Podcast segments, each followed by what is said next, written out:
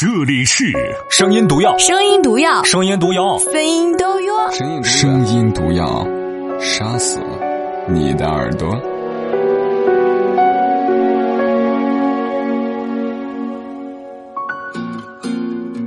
晚上好，亲爱的陌生人，我是马奔。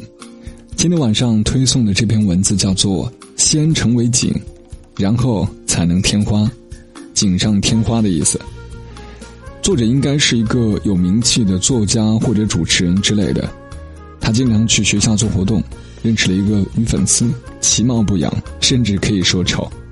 在生活当中，我也有类似的状况，很多女孩子其貌不扬。然后想问我有关对于她人生的建议，我真的不知道该从何说起。我们没有任何的歧视，但是你让我昧着良心说，我不在乎颜值，只要是我的粉丝我都爱。我想我自己都会扇自己耳光。这就像你在路边遇到一朵花，它美艳，于是你愿意为它驻足；它芬香，于是你愿意为它停留。这不是一件对和错的事儿，而是人们对于美。共同的爱好和向往。那么，颜值究竟对于女孩子而言，意味的是什么呢？是事业的飞黄腾达，还是锦上添花，还是有没有都无所谓呢？接下来，我们用八分钟的时间，让作者来告诉你这个答案。先成为景，才能添花。作者，我也没有找到。很多年前，我便认识这个女孩子。那时我刚出茅庐，刚开始有大学生慕名而来，其中就有她一个。第一次见面，我吃了一惊。想来想去，最客观的评价还是一个字：丑。农家女，矮个子，扁平脸，塌鼻梁，皮肤黄黄的。最触目惊心的是一口烂牙，一说话。一笑，就像是在呲牙咧嘴。他眼神诚恳，我却有点不知所措。我能够给他什么样的建议呢？尤其是，他还是专科生。这听起来是一个输在起跑线上的人生。出身寒微，挣扎出鸡窝，却离枝头还远得很。专科毕业的他，将来能做什么呢？文员，尤其是爱与喜欢。往往都要以相貌打底，他有再多优点，也会被他土气甚至难看的面容全盘挡住。女孩子到底是干得好，还是要嫁得好？仿佛他两者都没有。后来没再见面，只断断续续的有联系。他专升本了，又过两年，他留校当辅导员了，去做讲座。他事后才知道消息。说他正在那所大学读研，可惜没来参加。不久前，我意外的在一次活动中遇见他，是他热情的喊我名字，我没认出来他。他报出名字之后，我吓了一跳，判若两人都不能形容他，几乎是天人之别了。娇小的个子，身材保持的很好，一件香奈儿小黑裙穿得玲珑有致，八厘米高跟鞋进退自如。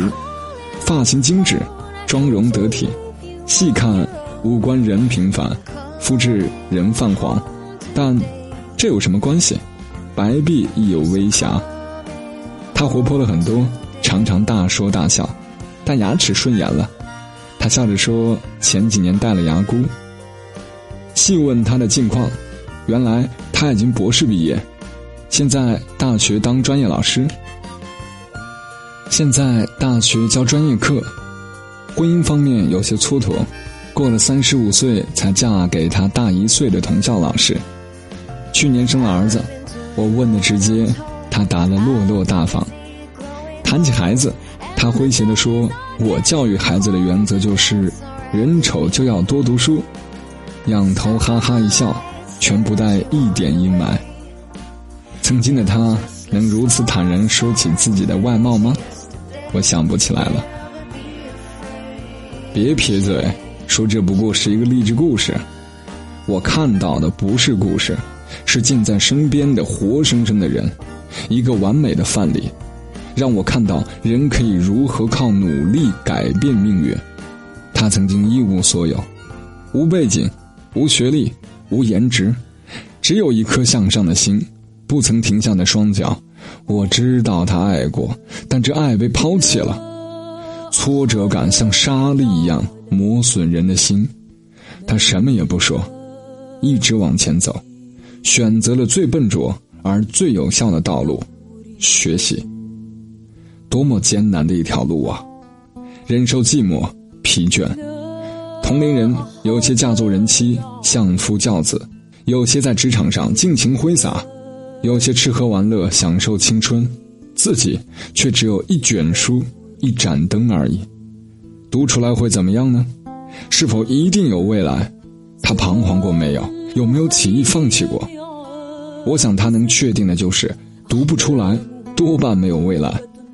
心系一处，守口如瓶，是唯一的成功之道。有人鄙视她，不过是个女凤凰。这里面有明确的歧视，但也可以视为嫉妒。博士、副教授在手的她，有夫有子，自然可以安身立命。于是，她变美了。常听年轻女孩子说读书没有用，这是一个看脸的社会。还有人对我的观念不以为然，提升了自己又怎样？还不是一样被男人挑来挑去，皮肤也差了，年纪也大了，有什么优势？也许他们是对的，但我认识的一个男人这么说：只有年轻男孩子才不管不顾，只挑漂亮小姑娘的。男人到了三十上下都很现实，都愿意找家境好、工作好、能力强的。如果还长得漂亮，就更好了。除非天生丽质，生来就要成为艺术品，否则这世上大部分的事物和人，其实。都以实用为主，美貌只是锦上添花，所以你得先成为景。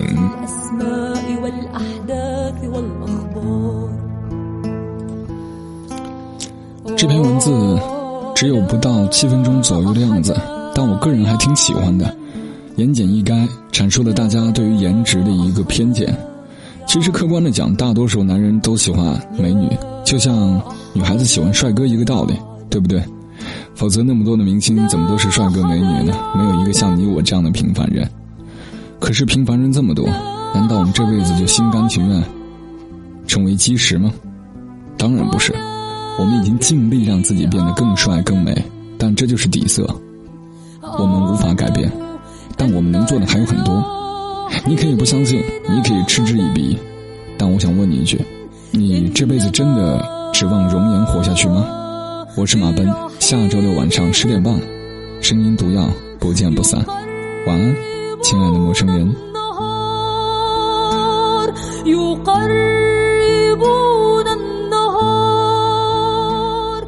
本节目没有广告商冠名，但没有广告的节目会被人笑话，所以我们自己打广告，你知道吗？